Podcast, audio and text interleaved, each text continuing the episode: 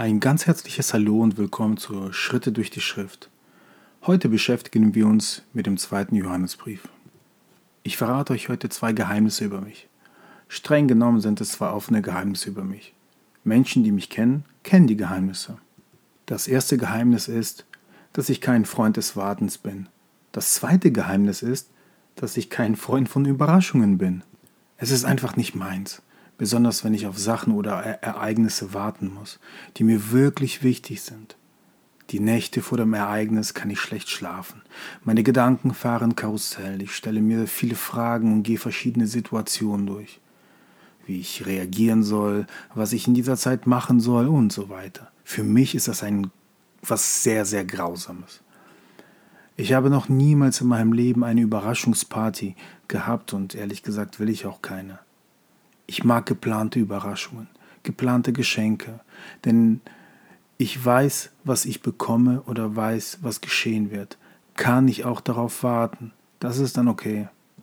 Wenn wir mit meiner Frau irgendwelche Filme angeschaut haben, habe ich meistens das Ende schon vorher gewusst. Hm, dank Internet. Mich interessiert in, in den Filmen eher, wie der Regisseur und die Schauspieler diese, diese ganzen Szenen umsetzen. Das ist für mich das Interessante. Und das interessiert mich besonders an einem Film. Ich liebe es, gespoilert zu werden.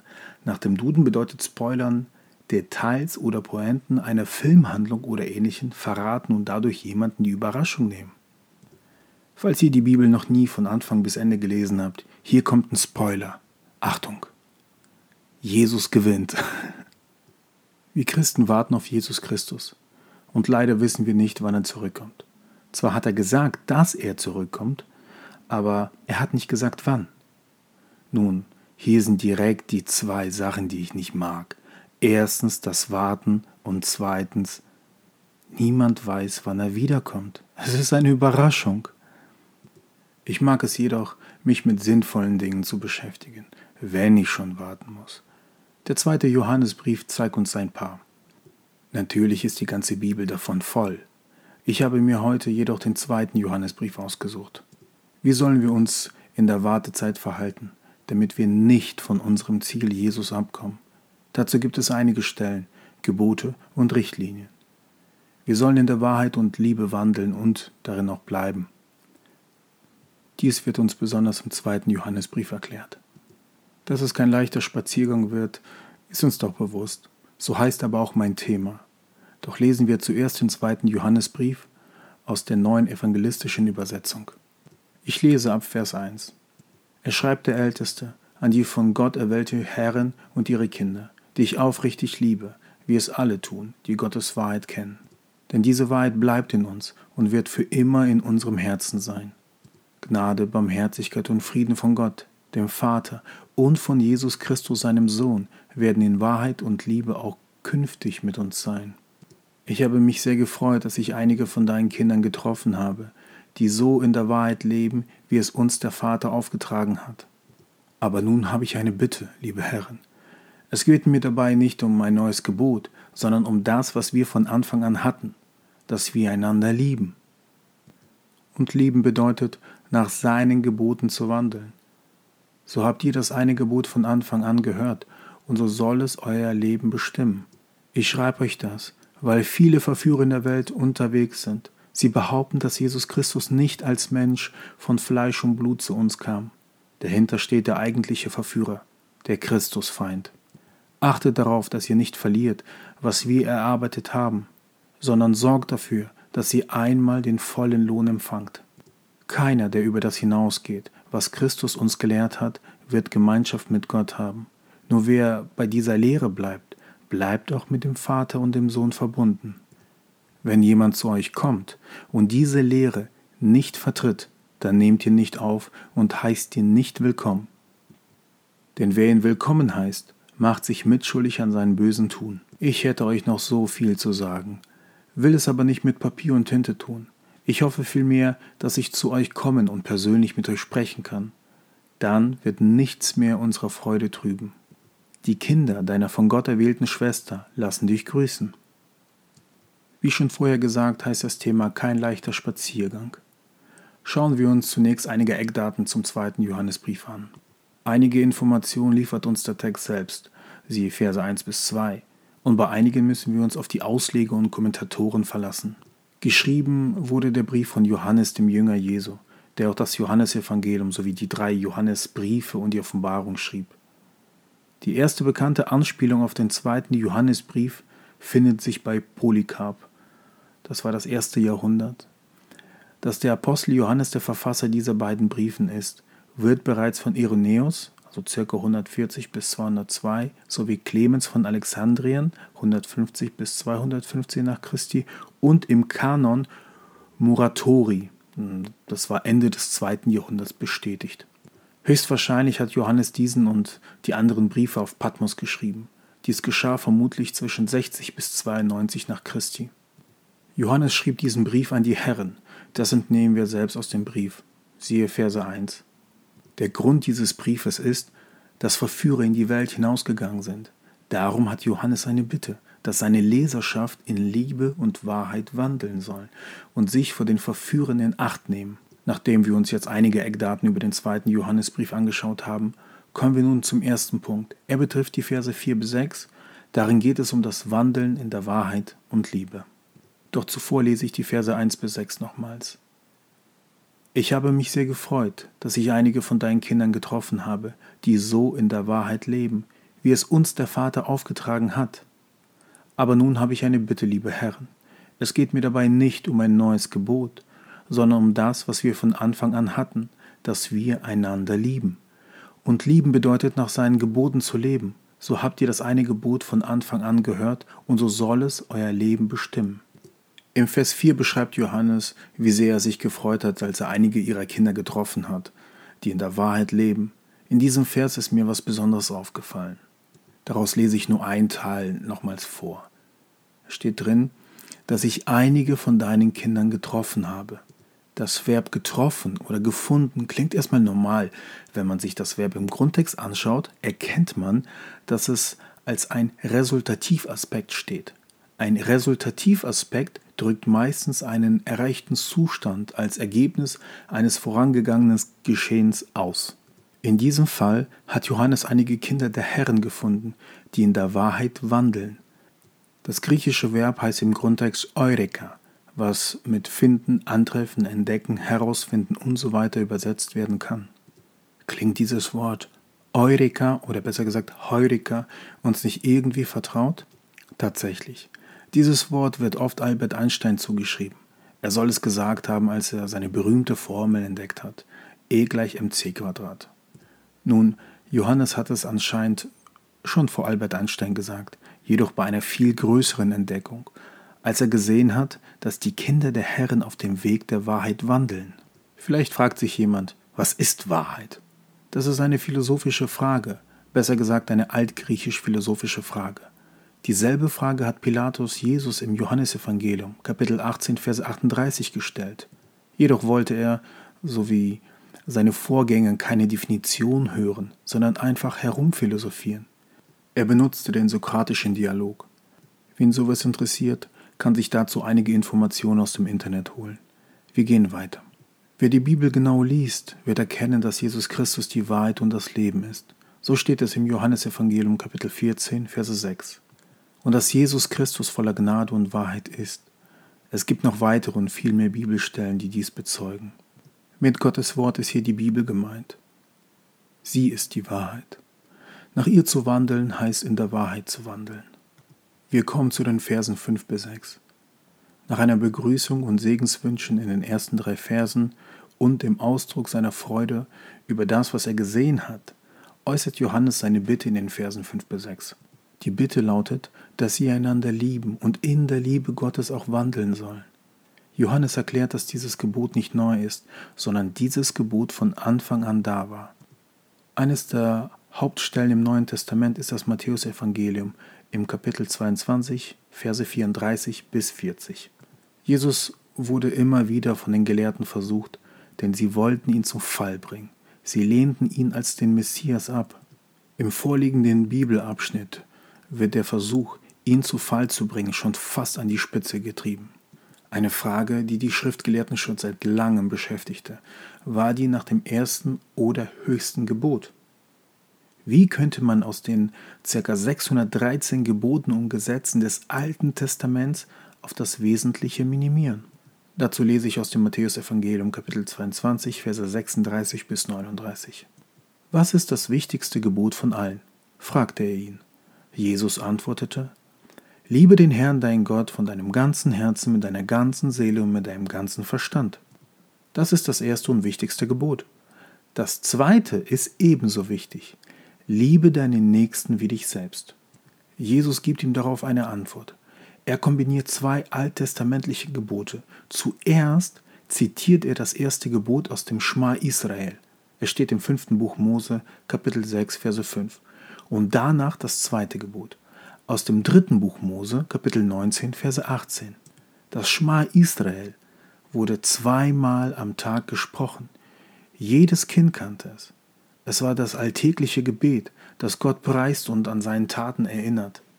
Für die Juden war es das absolute, das allerhöchste Gebot, in diesem Gebet Gott die Ehre zu geben.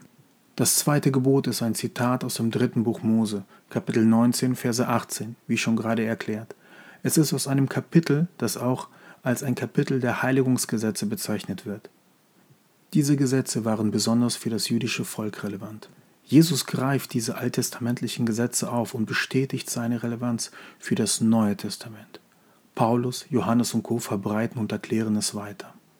Ich möchte diese Verse etwas veranschaulichen. Wie erfahren wir die Wahrheit? Ich habe das mal so gelernt. Nimm dir eine Bibel und schlag sie irgendwo auf. Danach reiß ein Blatt aus der Bibel heraus und zerreiß dieses in zwei Hälften. Das Wort, was du zerrissen hast, oder diesen Satz, ist für dich von Gott gedacht. Besser gesagt, das will dir Gott sagen. Finden wir so die Wahrheit? Ich glaube nicht. Es gibt viele Irrlehrer, damals, aber auch heute. Das ist der Grund für den zweiten Johannesbrief, aber auch für die anderen im Neuen Testament. Das Interessante daran ist, dass diese Formel nicht neu ist. Wenn wir uns die Kirchengeschichte näher betrachten, fällt auf, dass es verschiedene Formen, Arten und auch Vertreter der Mystik gegeben hat und immer noch gibt. Hier möchte ich nur einige nennen.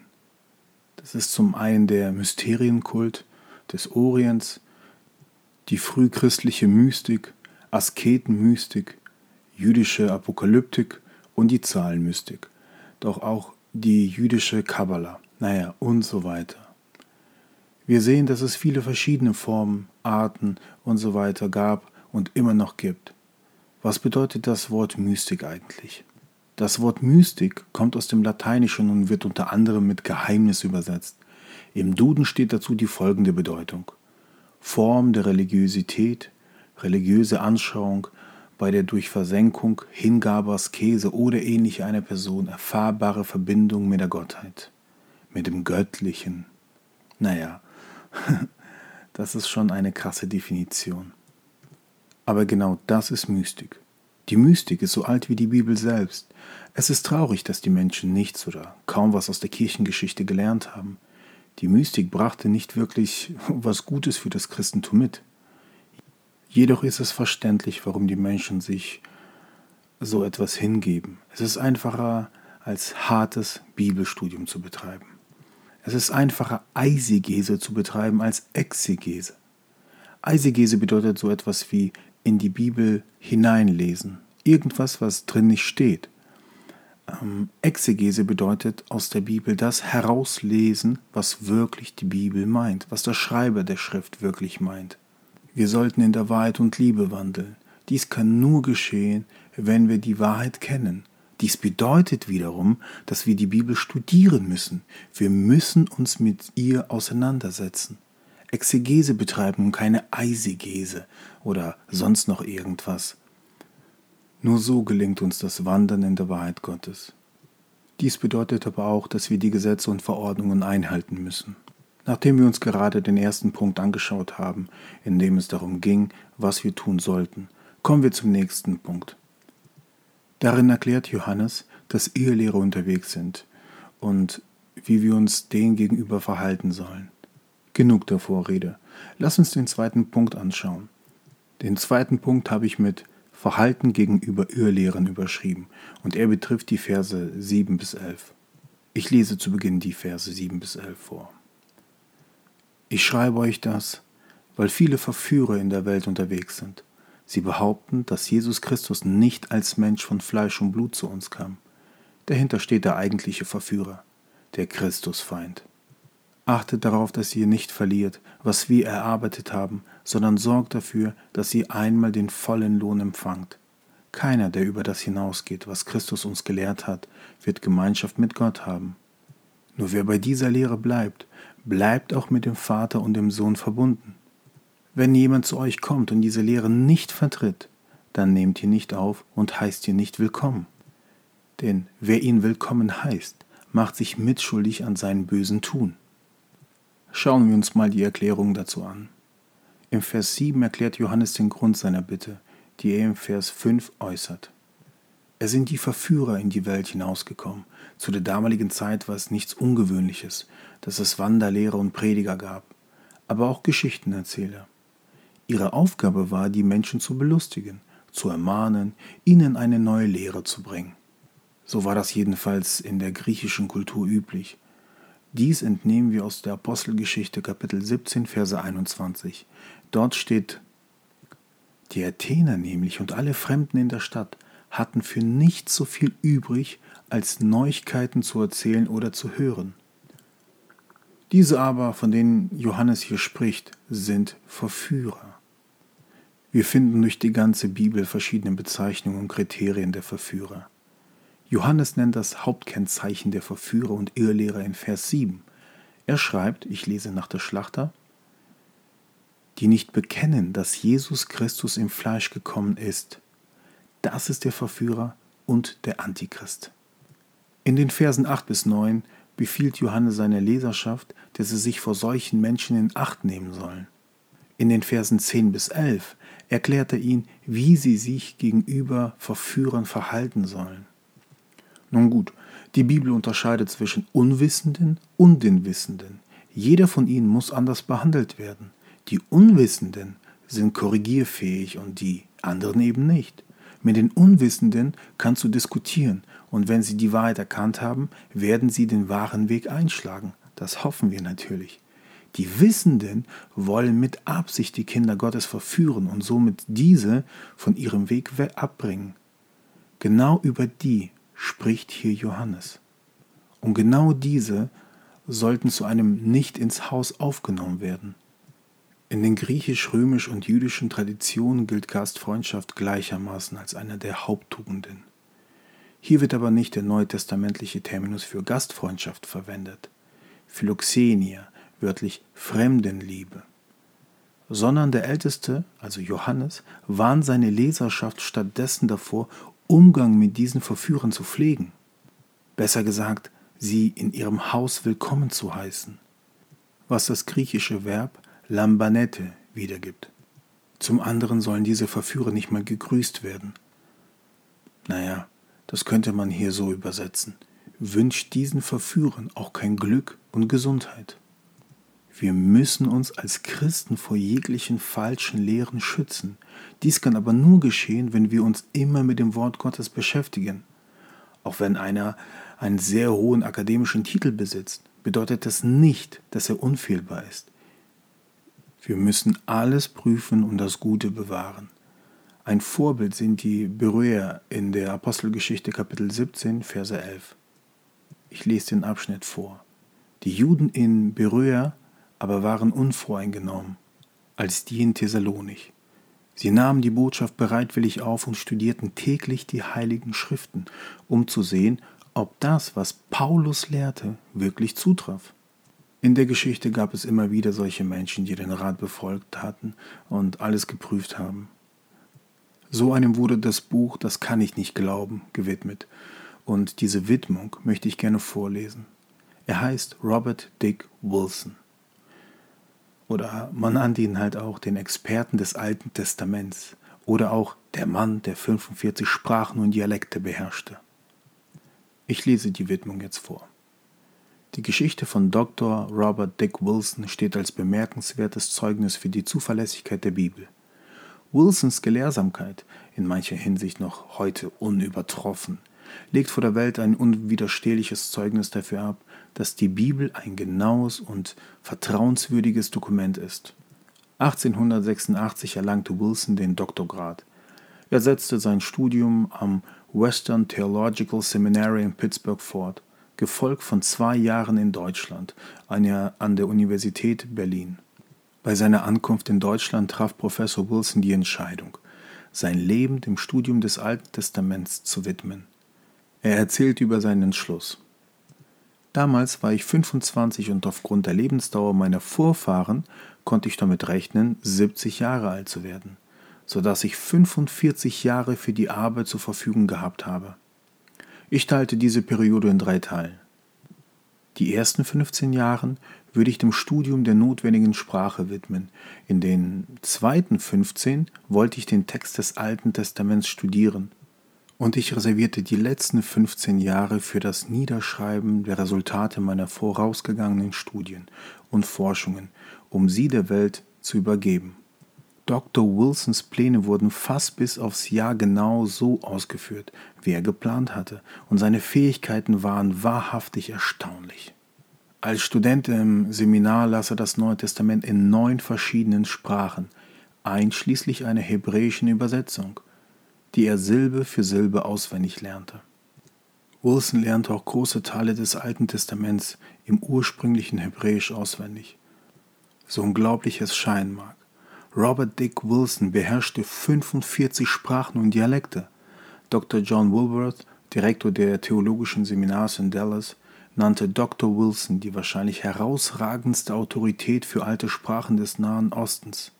In einem Bericht darüber, warum er sich einer so monumentalen Aufgabe widmete, sagte Dr. Wilson über seine wissenschaftliche Leistungen Die meisten unserer Studenten gingen nach Deutschland und sie hörten Professoren Vorlesungen über die Ergebnisse ihrer eigenen Arbeiten halten. Die Studenten nahmen alles an, weil es der Professor sagte.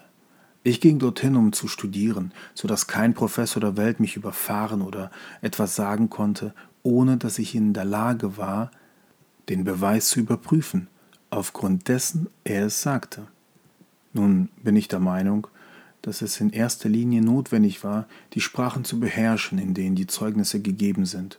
Um diese Beweise zu überprüfen, so beschloss ich, alle Sprachen zu lernen, die Licht auf das Hebräische werfen und auch die Sprachen, in die die Bibel bis 600 nach Christi übersetzt worden war, so dass ich den Text selbst untersuchen konnte. Nachdem ich das getan habe, behaupte ich, ein Experte zu sein. Ich fordere jedermann heraus, ähm, das Alte Testament aufgrund von Zeugnissen anzugreifen, die ich nicht nachprüfen kann. Ich kann die Tatsachen nachprüfen, wenn sie sprachlich erfassbar sind. Wenn sie irgendeine Sprache beherrschen, die ich nicht kann, werde ich sie lernen. Wilson forderte andere sogenannten Experten auf diesem Gebiet des Alten Testaments heraus, indem er von ihnen verlangte, ihre Qualifikation unter Beweis zu stellen, ehe sie Erklärungen zu seiner Geschichte und seines Textes abgaben. Wenn ein Mann als Experte bezeichnet wird, muss als erstes nachgewiesen werden, dass er tatsächlich einer ist. Ein Experte kann mehr wert sein als Millionen anderer Zeugen, die keine Experten sind. Bevor ein Mann das Recht hat, über die Geschichte, Sprache und Paleographie des Alten Testaments zu sprechen, hat die christliche Kirche das Recht zu verlangen, dass ein solcher Mann seine Fähigkeit dazu nachweist. Dr. Wilson entsprach seiner eigenen Herausforderung. 46 Jahre lang hatte Wilson sich der großen Aufgabe gewidmet, das Alte Testament zu studieren, indem er sorgfältig jedes Zeugnis untersuchte, das einen Bezug zu seiner historischen Zuverlässigkeit besaß. Darauf basierend war er besser in der Lage, als Experte zu sprechen als jeder andere. Seine Ergebnisse brachten ihn zu der festen Überzeugung, dass wir im Alten Testament einen wahren historischen Bericht über die Geschichte des israelischen Volkes besitzen. Als Professor in Princeton errang Dr. Wilson den internationalen Ruf eines Wissenschaftlers und Verteidigers des historischen und christlichen Glaubens. Der Schwerpunkt der Lehre Professor Wilsons lag darin, seinen Studenten einen so verständigen Glauben an die Schrift des Alten Testaments zu geben, dass sie niemals daran zweifeln, solange sie leben. Er versuchte ihnen zu zeigen, dass es einen vernünftigen Grund gibt, an die Geschichte des Alten Testaments zu glauben. Das ist ein klasse Beispiel, aber auch hier ist Vorsicht geboten. Dadurch, dass man so sehr an der Mystik hing und mit der Bibel falsch umgegangen ist, entstand die Scholastik. Es entstanden Universitäten und die ganz Gelehrten entfremdeten sich von dem normalen Volk. Die Überheblichkeit gewann den ersten Platz, naja, wohlgemerkt, vielleicht auch schleichend und unbemerkt, doch sie gewann. Ich kenne einige, die einen theologischen Titel tragen, jedoch die Bibel kaum oder sehr schlecht kennen. Es gibt einige, die die Bibel in den alten Sprachen auswendig können. Aber, naja, ganz ehrlich, die kennen die wirklich nicht. Die goldene Mitte zu finden ist schwer und in ihr zu wandeln ist echt eine hohe Kunst. Das waren jetzt viele Informationen und Eindrücke. Was bedeutet das für uns und unser Leben? Wie genau sollen wir jetzt mit solchen Menschen, den Verführern und Irrlehrern, wie oben beschrieben, umgehen? Dürfen wir sie jetzt gar nicht grüßen? Es wird ja von Johannes so befohlen. Nun, das eine ist, wenn wir die Stelle richtig verstehen wollen, müssen wir auch die damalige Kultur und ihre Riten verstehen. Für die damalige Zeit war es üblich, dass die Begrüßung sehr lange ausfiel und nicht selten mit einer Einladung zu sich nach Hause endete, wenn man auf einen Lehrer traf. Es wurde gegessen und geredet, da man keine Fenster und Türen, so wie wir es bei uns kennen, besaß, konnten die Nachbarn alles mithören. Naja, und einige gingen sogar in das Haus hinein, um sich am Gespräch zu beteiligen. Waren das Essen und das Gespräch vorbei, begleitete man den Gast hinaus und wünschte ihm Glück, Frieden, Gesundheit und natürlich Gelingen. So oder so ähnlich lief es damals ab. Das Problem daran war, dass die Nachbarn alles mitbekommen und auch die Wünsche und den Segen hörten. Die Schlussfolgerung der Nachbarn war, dass der Gastgeber mit diesem Irrlehrer, also seinem Gast, einer Meinung sei und so bekam er, naja, milde ausgedrückt Ärger. Damit man in diese Bredouille gar nicht kam, sollte man nach Johannes solche Menschen erst gar nicht begrüßen, sonst würde einem die Freundlichkeit und die Gastfreundschaft zum Fallstrick werden. Wir unterstehen diesen Regeln der Freundlichkeit und Gastfreundschaft nicht. Also hindert uns auch fast nichts daran, auch Irrlehrern mit einem freundlichen Hallo oder einem Zuwinken zu begrüßen. Ob man so einen zu sich nach Hause einladen will, naja, da sollte jeder selbst entscheiden. Das andere ist, auch wenn einer einen akademischen Titel besitzt, bedeutet es noch lange nicht, dass er unfehlbar ist. Unsere Aufgabe ist, alles zu prüfen und das Gute behalten. Kommen wir zu den Schlussversen, den Versen 12 und 13. Da werden wir etwas schneller durchgehen. Ich lese sie zu Beginn vor. Ich hätte euch noch vieles zu sagen, will das aber nicht mit Papier und Tinte tun. Ich hoffe vielmehr, dass ich zu euch kommen und persönlich mit euch sprechen kann. Dann wird nichts mehr unsere Freude trüben. Die Kinder deiner von Gott erwählten Schwester lassen dich grüßen. In diesen letzten Versen äußert Johannes seinen Wunsch, er möchte seinen Adressanten persönlich besuchen, um mit ihnen zu reden. Auch ich, und ich vermute, dass es auch die meisten zutrifft, sprechen lieber mit einem persönlich als durch einen Brief. Wir sind am Schluss angekommen. Lass uns das nochmal alles zusammenfassen.